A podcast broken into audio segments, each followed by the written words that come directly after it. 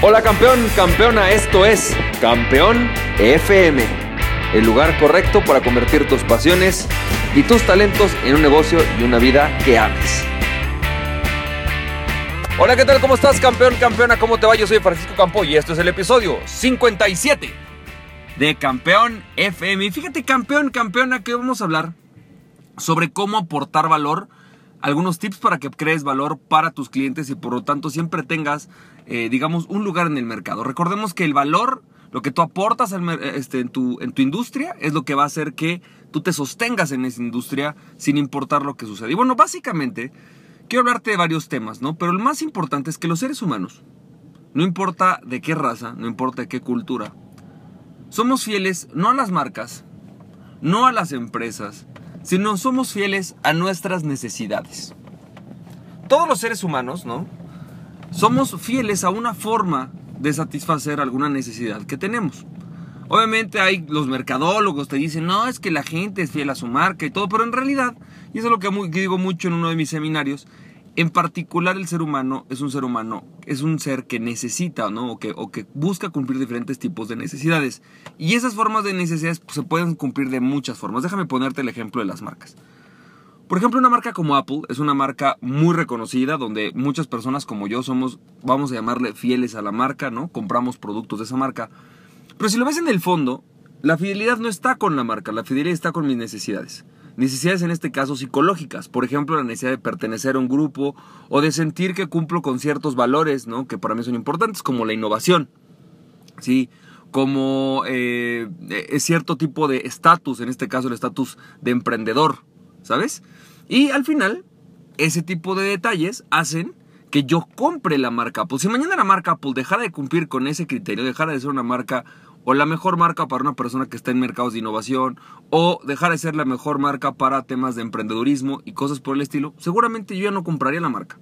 ¿Por qué? Porque deja de satisfacer mis necesidades, en este caso psicológicas. Entonces, es fundamental que entendamos cuáles son las necesidades de las personas.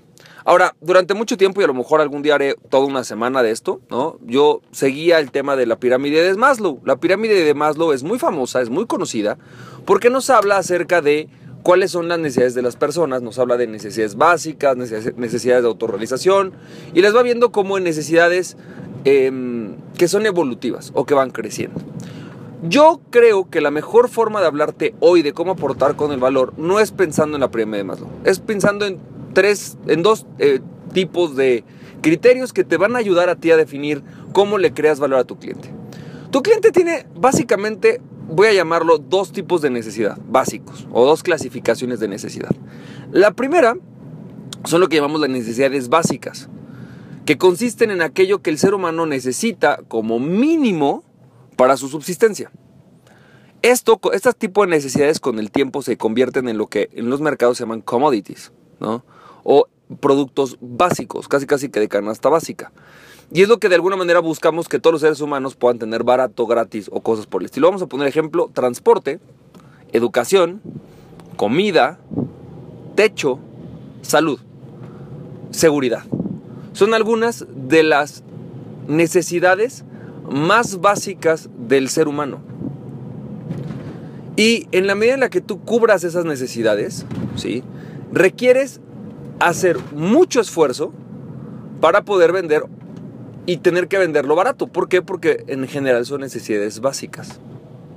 Las personas van a querer cubrir esas necesidades, pero no van a querer pagar mucho por ellas. Por lo tanto, son negocios de volumen. Por ejemplo, no sé en tu país, pero en México, pues las frutas son relativamente baratas con relación a otros países. Son commodities, son elementos básicos. La carne, aunque es cara para muchos, no porque sigue siendo cara, no tiene nada que ver con lo cara que era en el siglo XIX. Hoy es mucho más barato un kilo de carne que en el siglo XIX.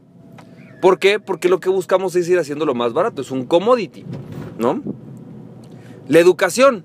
Hoy existe posibilidad de educación gratuita, antes no era posible, pero al final el ser humano siempre ha buscado educarse de alguna manera, aprender algo, ¿sí? Lo mínimo para su subsistencia, aprender a sembrar, aprender a cultivar, aprender a cazar, ¿sí? Y bueno, ahora recientemente, en los últimos 200 o 300 años, ha existido la escuela en un sentido más formal como el que conocemos.